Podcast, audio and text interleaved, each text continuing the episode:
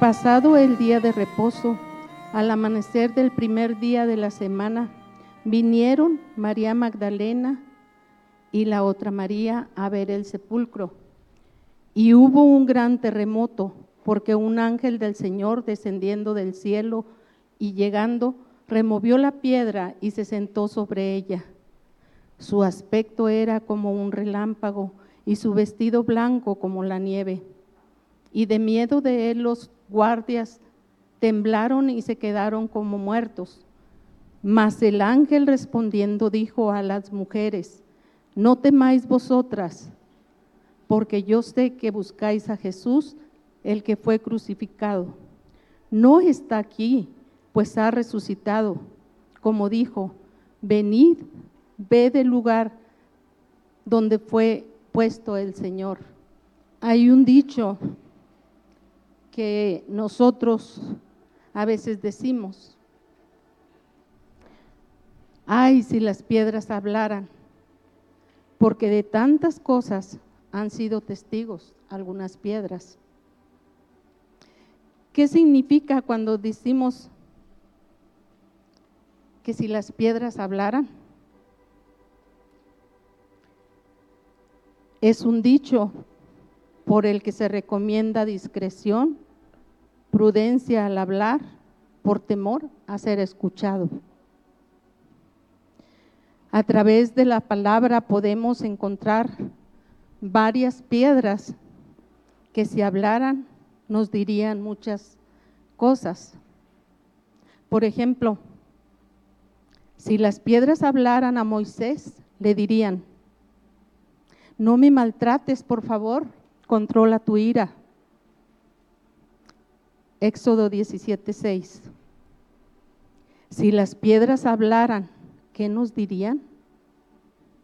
Una gritaría con orgullo, fuerte fui, fuerte fui, pues vencí al gigante y no hubo miedo en mí. Primero de Samuel 17:40. Y dice, y tomó su callado en su mano y escogió cinco piedras listas del arroyo y las puso en el saco pastoril en el zurrón que traía y tomó su onda en su mano y se fue hacia el filisteo. Las piedras lisas del arroyo son aquellas que al pasar de continuo las corrientes de agua, las han ido puliendo, dándole forma y endureciéndoles su interior. Así es el creyente llamado por Dios a servirle. Tiene que tener en su zurrón carácter. Cinco piedras a su significado, cinco cualidades, podemos decir, que el río del Espíritu Santo y en el río de las pruebas han sido alisadas. La número uno, la piedra de la paciencia. Número dos, la piedra de la fe. La tres, la piedra de la confianza. La cuatro, la piedra de la perseverancia. Y la cinco, la piedra de la consistencia. Otra piedra gritaría, yo, yo no quiero convertirme en pan, quiero seguir siendo piedra. Huye de mí, Satanás. Digan vosotros piedras las que sintieron libertad cuando cayeron en el suelo y escucharon al maestro decir, mujer, vete y no peques más. Otra piedra que lloraba, sentía culpabilidad, pues la sangre que la manchaba era de un mártir justo, justo en verdad. Pero hay una piedra que tiene una gran historia que contar. Y es aquella que cubrió la entrada del sepulcro donde fue colocado el cuerpo sin vida de Jesús. vamos, vamos piedra, habla, cuéntame tu historia ya. Y ahora dime, tu gran piedra, ¿qué sentiste cuando Él se levantó de la tumba? Ah, recuerdo el momento en que José de Arimatea y otros hombres y mujeres trajeron el cuerpo. Ya era tarde. Se acercaba el día de reposo y tuvieron que irse apresuradamente.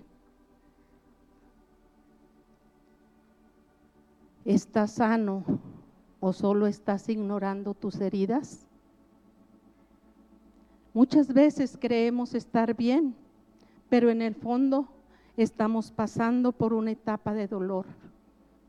Creemos estar sanos, pero estamos ignorando esas heridas internas que no hemos dejado sanar. ¿Quién nos removerá la piedra de la entrada del sepulcro? En el camino a la felicidad del hombre hay una enorme piedra que bloquea completamente el camino. Mateo 28.2 dice, y hubo una, un gran terremoto porque un ángel del Señor descendiendo del cielo y llegando removió la piedra y se sentó sobre ella. Las piedras nos hablan de una puerta abierta. Aquella gran piedra hacía la función de puerta, pero un ángel del cielo la quitó de su lugar, dejando abierto el sepulcro. La resurrección de Cristo ha traído esperanza a la humanidad. De otro modo, nuestras vidas serían frustración y vanidad. Pero no hay que desanimarnos. Las puertas de la misericordia están muy bien aceitadas y se abren con facilidad. Otra piedra nos habla de un trofeo. Los antiguos erigían piedras como recordatorio de grandes hazañas y proezas. La piedra que fue quitada de la tumba de Cristo es un memorial de su eterna victoria sobre los poderes de la muerte y el infierno. En Hechos 2.27 dice, porque no dejarás mi alma en el Hades, ni permitirás que tu santo vea corrupción. Esa piedra es testimonio de su triunfo. En Primera de Corintios 15, 54 y 55 dice, y cuando esto corruptible se haya vestido de incorrupción y esto mortal se haya vestido de inmortalidad, entonces se cumplirá la palabra que está escrita. Sorbida es la muerte en victoria. ¿Dónde está, oh muerte, tu aguijón? ¿Dónde, oh sepulcro, tu victoria? Es una exclamación de victoria y ante los romanos desafiando el poder de Dios en victoria. El Señor Jesucristo ha regresado de la muerte. Otra, otra puerta otra piedra nos habla de un fundamento. En 1 Corintios 15, 14, dice, y si Cristo no resucitó, vana es entonces nuestra predicación, vana es también vuestra fe. El hecho histórico de la resurrección de Cristo, nuestra fe, para hacer una ilusión y no hay nada sobre lo que pueda apoyarse. Nos habla de un lugar de descanso. Una vez que el ángel había quitado la piedra, se sentó sobre ella. Pareciera que estuviera diciendo, venid aquí y descansad también. No hay más lugar más seguro, ni un lugar más mejor para el alma que reposar en el hecho de que el Salvador, en quien confiamos, ha resucitado de los muertos. Un punto de división. Aquella piedra separaba a los guardias romanos que no creían en Jesús de las mujeres que sí creían en Él. En Mateo 28 dice, era una mirada. Esa piedra marca el límite entre los vivos y los muertos, entre los que buscan y los que odian, entre los amigos y los enemigos de Cristo. El punto de división, esa piedra todavía guarda temor de los que mueren sin esperanza. Hay dos ejemplos. Un ejemplo de Pedro en Juan 21, 15 y 17 dice así, cuando hubieron comido, Jesús dijo a Simón Pedro, Simón, hijo de Jonás, ¿me amas más que estos? Le respondió, sí, Señor, tú sabes que te amo. Él le dijo, apacienta mis corderos. Volvió a decirle la segunda vez, Simón, hijo de Jonás, ¿me amas? Pedro le respondió, sí, Señor, tú sabes que te amo. Le dijo, pastorea mis ovejas. Le dijo la tercera vez, Simón, hijo de Jonás, ¿me amas? Pedro se entristeció de que le dijese la tercera vez, ¿me amas? Y le respondió, Señor, tú lo sabes todo. Tú sabes que le amo, que te amo. Jesús le dijo, apacienta mis ovejas. ¿Me amas? ¿Tú me amas?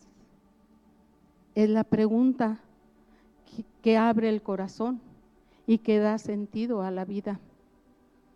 Es la pregunta que decide sobre la verdadera dimensión del hombre en esa pregunta debe expresarse el hombre por entero y debe también en ella superarse a sí mismo.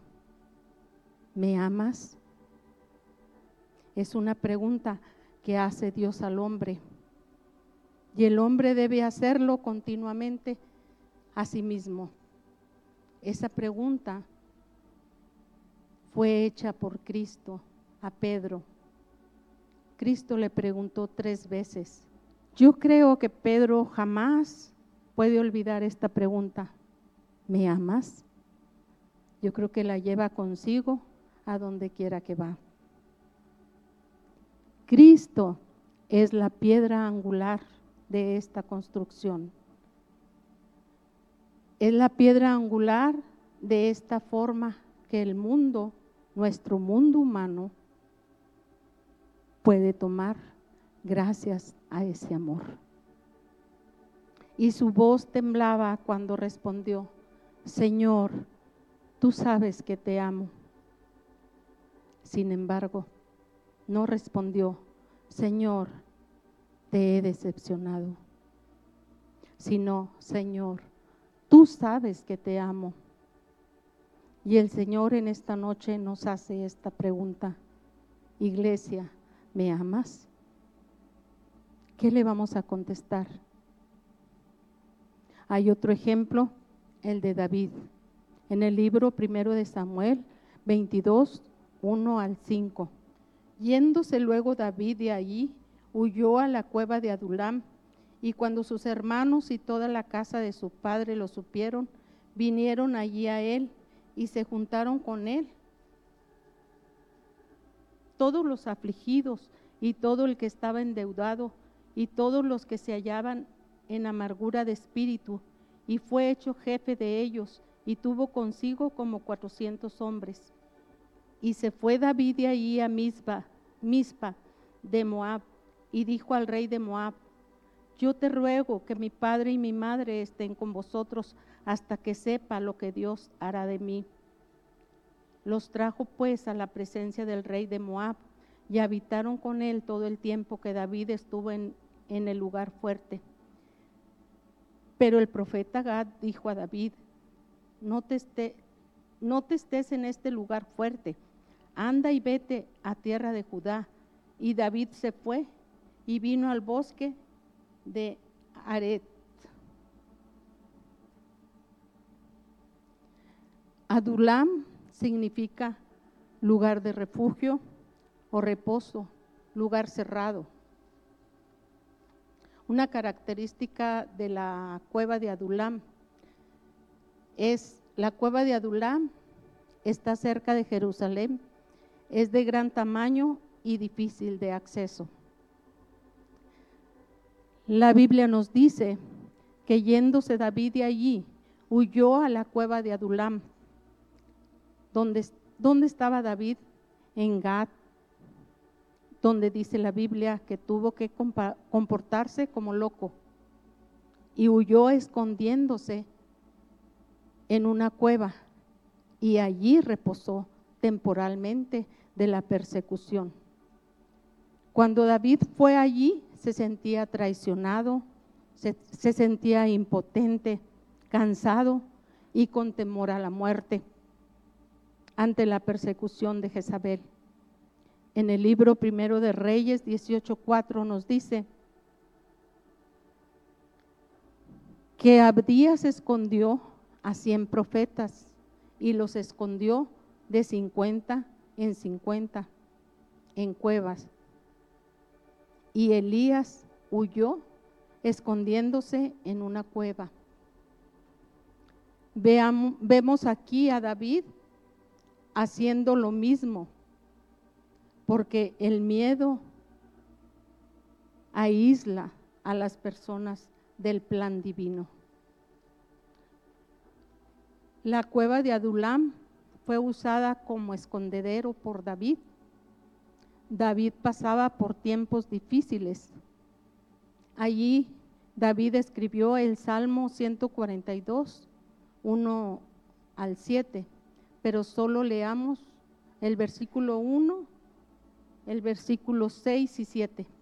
Dice, con mi voz clamaré a Jehová, con mi voz pediré a Jehová misericordia. Escucha mi clamor porque estoy muy afligido líbrame de los que me persiguen, porque son más fuertes que yo. Verso 7. Saca mi alma de la cárcel para que alabe tu nombre.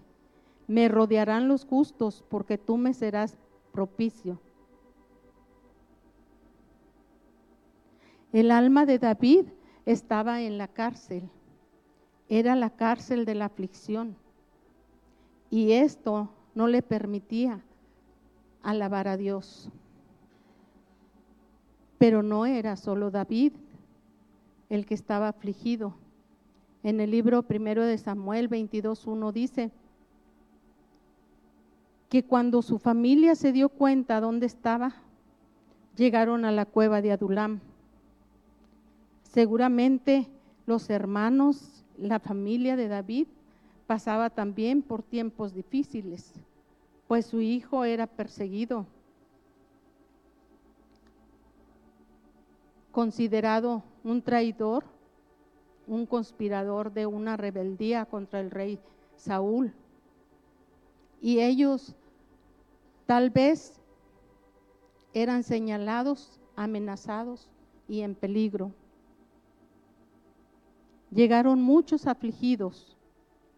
La cueva de Adulam se convierte en escondedero o reposo de muchos. ¿Qué es un afligido? Significa opresión, angustia de guerra, persona oprimida. Los deudores, ¿qué significa? Apremiado por un préstamo, haber prestado a interés usura. Amargados de espíritu, ¿Qué significa? Amargura, furioso, colérico, cruel. Pero varios de ellos vivieron una transformación, se convirtieron en los valientes de David. Ellos acabaron de matar después a los gigantes después de que David mató a Goliat. Pero David usó estrategias para salir de la cueva de Adulam. Y una de las estrategias que usó fue la adoración y la intercesión. La adoración se centra en Dios mismo y David invoca y clama al Señor en adoración. Es importante no mirar solo la dificultad, sino levantar los ojos y el corazón a Dios en adoración. Allí escribió David el Salmo 57. Ah, si gustan, leamos el versículo 1, 7 y 11. Ten misericordia de mí, oh Dios, ten misericordia de mí, porque en ti ha confiado mi alma y en la sombra de tus alas me ampararé hasta que pasen los quebrantos. Pronto está mi corazón, oh Dios, mi corazón está dispuesto. Cantaré y trovaré salmos. Exaltado sea sobre los cielos, oh Dios, sobre toda la tierra sea tu gloria. Aquí expresa su decisión de adorar y alabar a Dios.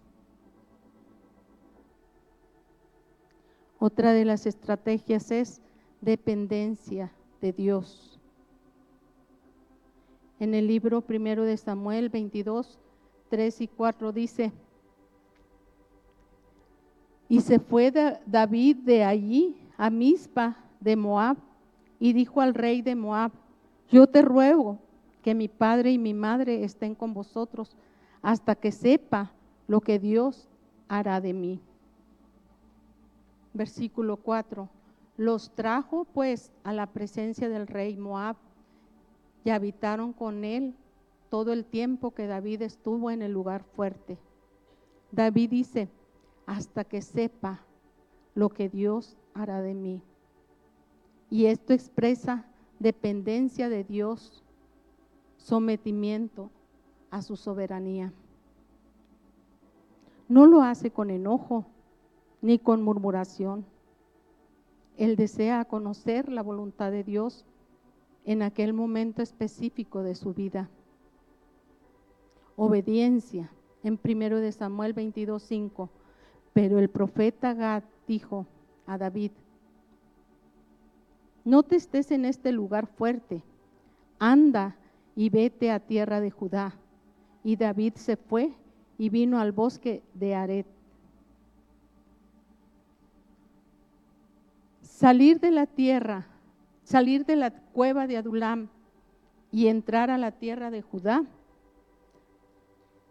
aunque para algunos ese era un lugar fuerte que servía de refugio, protección y escondedero. Eso no era el lugar que Dios quería para David. Y por eso él debe darle la espalda a la cueva que servía de refugio, a la aflicción, a esa vida escondida y apocada y entrar a la tierra prometida. Aquí podemos recordar que Judá significa alabanza, agradecer, celebrar entonces cambia el, el lamento por la alabanza. Sal de la aflicción y avanza hacia lo nuevo que tiene Dios para ti. Y eso es lo que el Señor nos dice también a nosotros. Si estás pasando por una aflicción, sal de la aflicción, alaba al Señor alábale y Él te va a sacar de esa aflicción. Sus santos son sacados de un pozo horrible. Salmo 42 nos dice, y me hizo sacar del pozo de la desesperación, del lodo cenagoso. Puso mis pies sobre peña y enderezó mis pasos.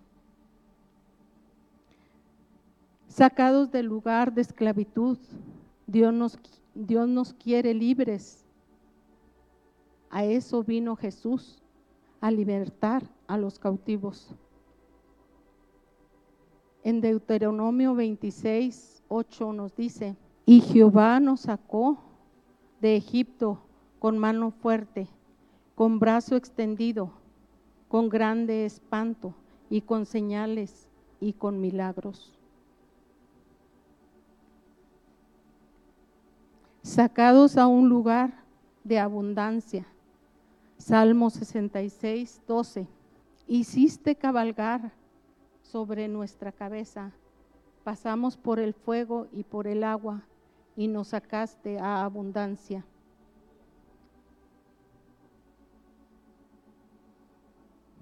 Para contemplar y disfrutar.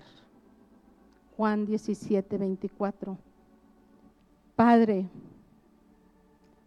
aquellos que me has dado, quiero que donde yo estoy, también ellos estén conmigo, para que vean mi gloria que me has dado. porque me has amado desde antes de la fundación del mundo. Padre justo, el mundo no te ha conocido, pero yo te he conocido, y estos han conocido que tú me enviaste.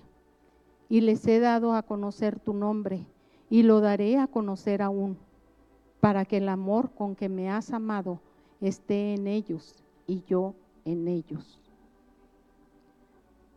no solamente Dios sobre nosotros como Señor soberano, no solamente Dios para nosotros como Señor de gracia, no solamente Dios, Dios de nosotros como Señor viviente, sino Dios con nosotros hasta el fin de los siglos.